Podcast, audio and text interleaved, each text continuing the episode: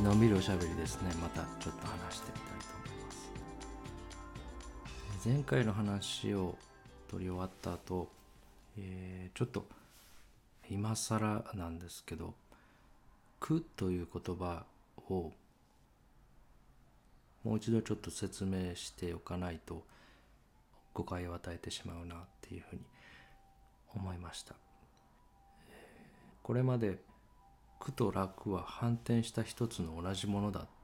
ていうふうに苦しくなったり楽しくなったり。でその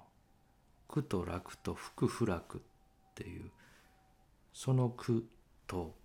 それからもう一つは三層の苦ですねドゥッカそれも苦として同じ言葉として使ってたんですがこの2つは全く別のものというふうに捉えています。でそのことをもっと早く説明しておかなければ誤解を与えてしまっていけなかったんですがまあちょっと今更になってなんですがその2つは全く別なものとして表現してるんだよっていうことを補足しておきたいと思います。で最初にですね3層の方の句ドゥッカこちらの説明からいきたいと思うんですが無我あなた無常アニッチャ苦ドゥッカの3層ですね。この3層っていうのは2つ目の世界のリアリティの観察結果なんですね。ただ今この私たちという一人一人の中に立ち上がってるものを素直に観察してそうなっているっていう観察結果なんですね。2つ目の世界リアリティがこうなっているっていう観察結果なのでこの刹那刹那に作り出されているものの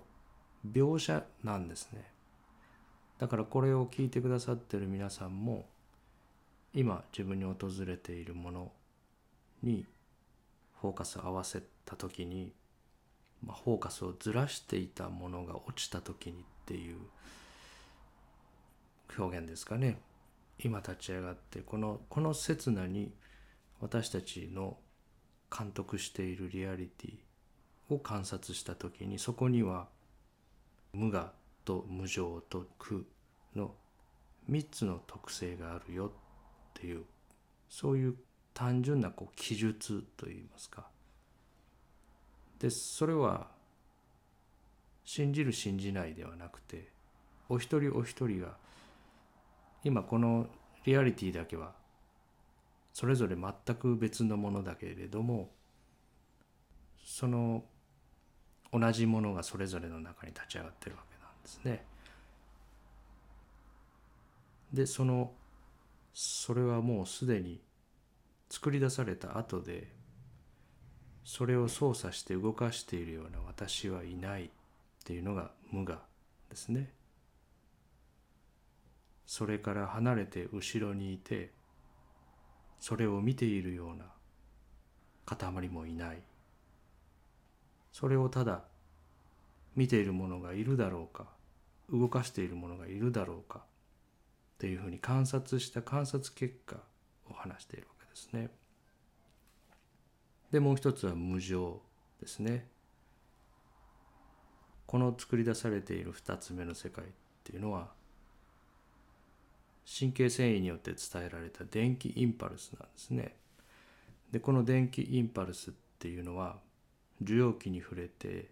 神経繊維を伝って脳内に届いて初めて再生期が動くわけなので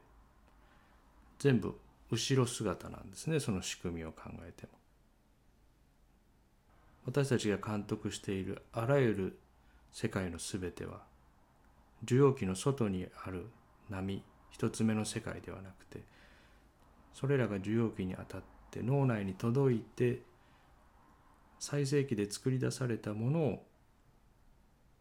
見たり聞いたりしてるわけですね。でその受容器神経繊維が興奮する仕組みっていうのには3つの特徴が知られていてその受容器を興奮させる波が一つ目の世界にあってそれが受容器に当たっていたとしてもある域地を超える強さに達しなければ神経細胞の興奮は生み出されないんですねなので波がある量に達するまでは興奮は生まれないっていう01の仕組みになっているっていうことと一度興奮が起きると一定期間不応期と呼ばれる次の刺激が入っても反応しなくなるっていう特性がある。そしてもう一つは必ず立ち上がったものは減衰していくっていうことなんですね。だから自分たちの脳内に作り出されている世界全て一つ目の世界を直接経験しているわけではなくて電気信号に一回変換されたものが最盛期にかかっているっていうことを考えれば必ずこれらは減衰していくわけですね。それはシステムの宿命ですね。どんな感覚どんな現れも刹那刹那に少しずつ立ち上がることと減衰することを繰り返し続けている。でそしてもう一つ3層の最後は苦ドゥッカですね私たちの体を動かしているのは心地よい感覚によって動いているのではなくて心地よい感覚だと逆にそこでもっと味わおうとして動かなくなりますね私たちの体が次々とドライブしていくっていうのは何か不快な感じ苦しい感じ少しこう体を動かしたくなる体勢を変えたくなるじっとしているとしんどくなる感じっていうものが私たちの生命活動をメンテナンスしている。でこの酸素っていうのはこの刹那のこの一瞬一瞬に明滅して作り出されては消えているものの真相をただ解釈を入れずにこう観察して結果を話してるだけなんですね。だから人間には足が2本あるよとか手の指は5本だよとかそういうこう見たままを観察しているものだから特別な人ではなくても誰もが唯一みんなにあるものですねその存在しているものをただ見ればそうなっているっていう表現なんですね。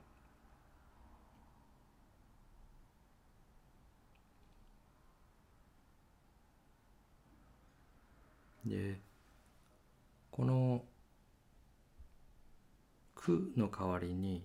「涅槃」「ニルバーナ」ですねを入れて「無我無常涅槃」で三方院っていうふうに記述していたり表現している仏教書も多いんですが自分はこの「ドゥッカ」っていうことの方が観察して見抜くことっていう意味ではとてもシンプルと思うんですね。涅槃っていうのは静寂っていうふうな言葉で呼んでるホームですね生ぜずならず形成されないもの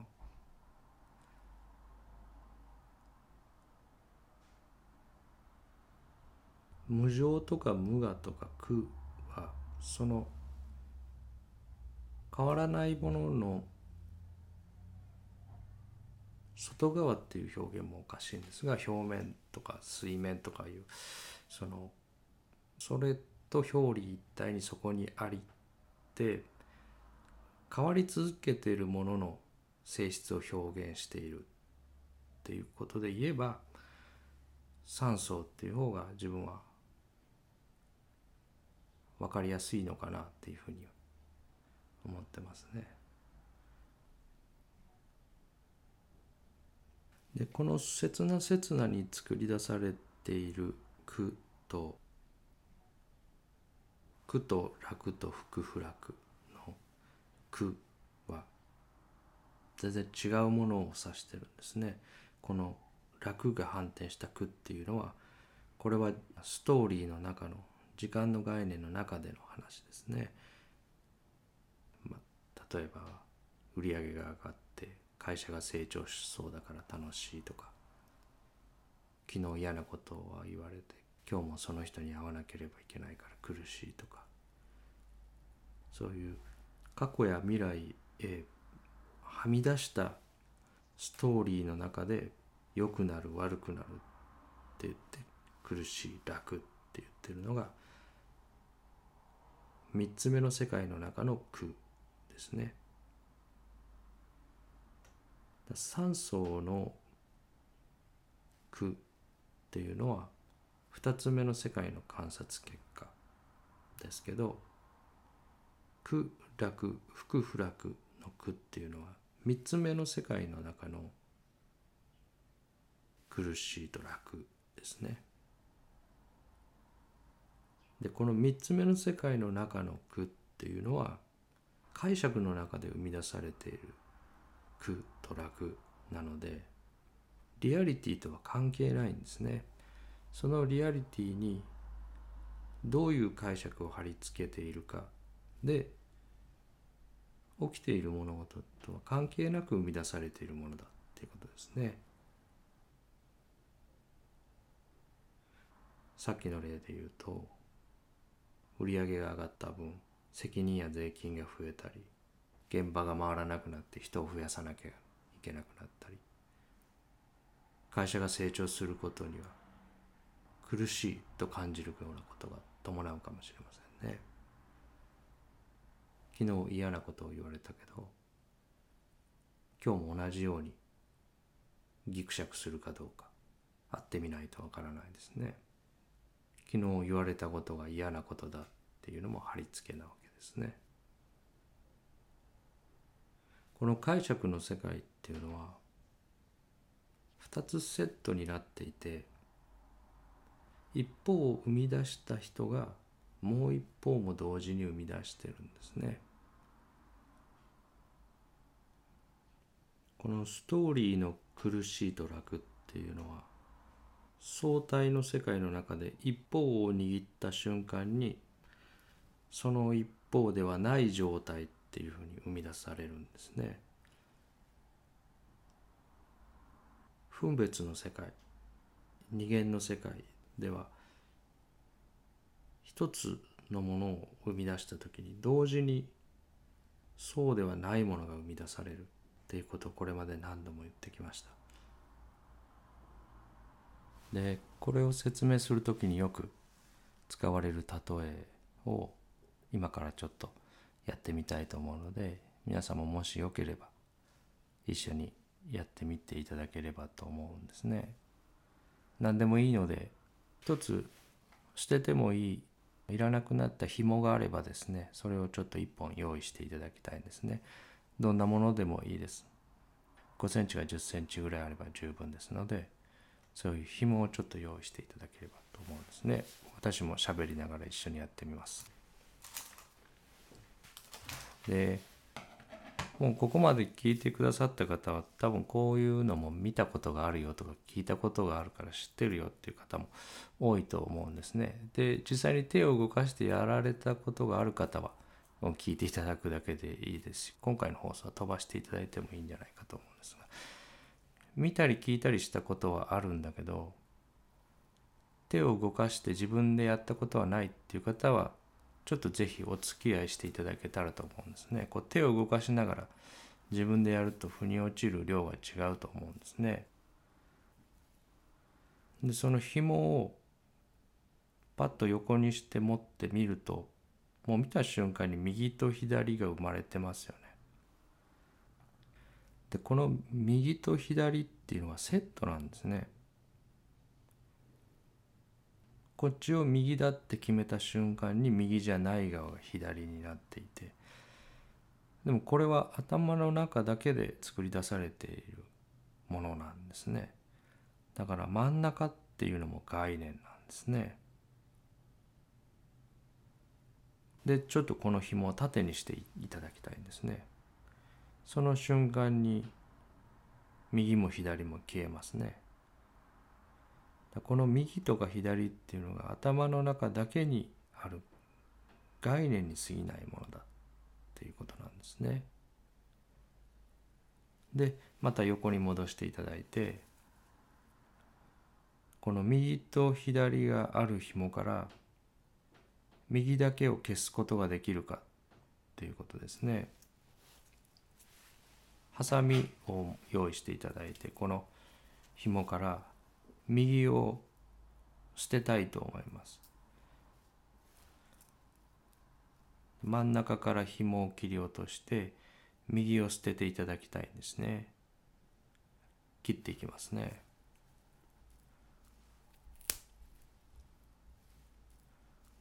でこれで右を捨てたんですけど残った方の紐ですね切ったすぐ横に新たな右が生まれてまた右と左が存在しますね。さっきまで真ん中だったものはもう真ん中ではなくなっていて真ん中も頭の中だけでつけたラベルだっていうことが分かりますね。でまた新しい真ん中が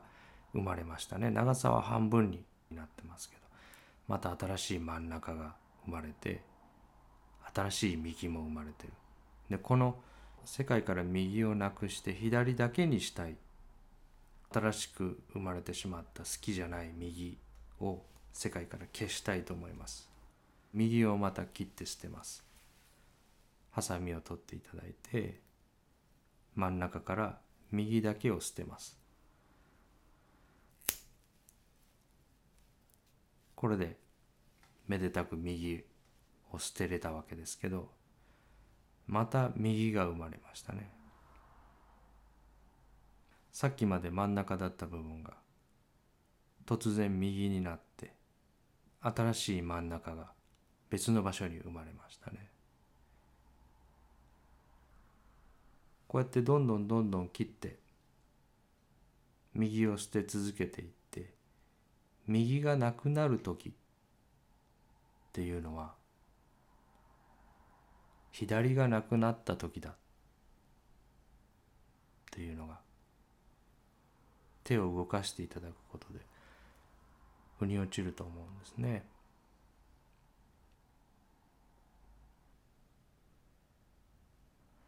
2つの対になる相対の世界である一方だけ消すっていうことができないんですね。右をこの世からなくそうとしたらさっき紐を上下にしたみたいに左もなくさなきゃいけない。紙が1枚あって表が素晴らしいので裏を紙からなくしたいと思っても裏だけ消せないわけですね。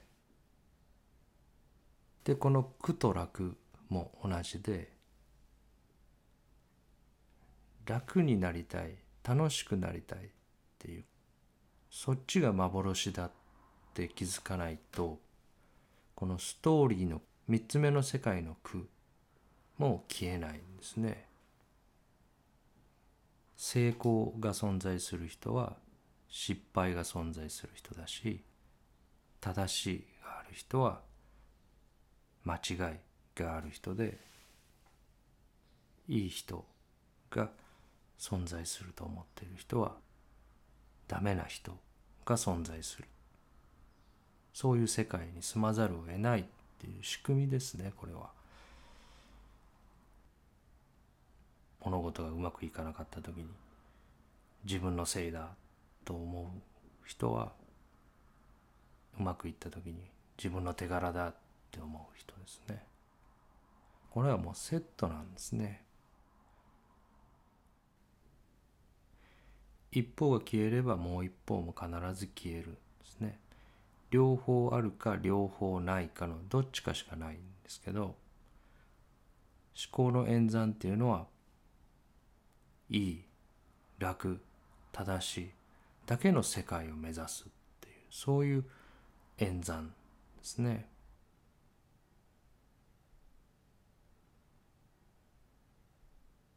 動物行動学コンラート・ローレンツさんって1973年にノーベル医学生理学賞を取られた動物行動学の基礎を作った方ですね。私も高校生の頃すごい好きで「攻撃」とか「ソロモンの指輪」とか読んだ覚えがありますね。この人の本を読んで動物行動学をやりたいなとすごい若い時思ってたんですね。でこのローレンツさんの本を若い頃ワクワクしながら読んでいてそうだなと思ってハッとしたところはサンゴ礁に生息する多様な魚たちですね。が密度が上昇してくると同種の魚を攻撃して間引きするんですが多種族の魚を攻撃しないんですね。同種族間での住み分けが極めて困難であることを豊富な例を挙げながら紹介されてるんですね。でその同種間攻撃っていうことをローレンツさんは重要視されていてそこには密度が重要なファクターとして関わってるっていうことおっしゃってるんですね。密度が濃くなるとどんな生物種でも同種間攻撃を始めるんだけど密度がまばらな状態でも同種間攻撃を始めるっていう生物種には必ず個人的な友情を結ぶ能力があるっていうふうに言ってるんですね。個人的な友情や友愛を結ぶ能力がある生物種に限って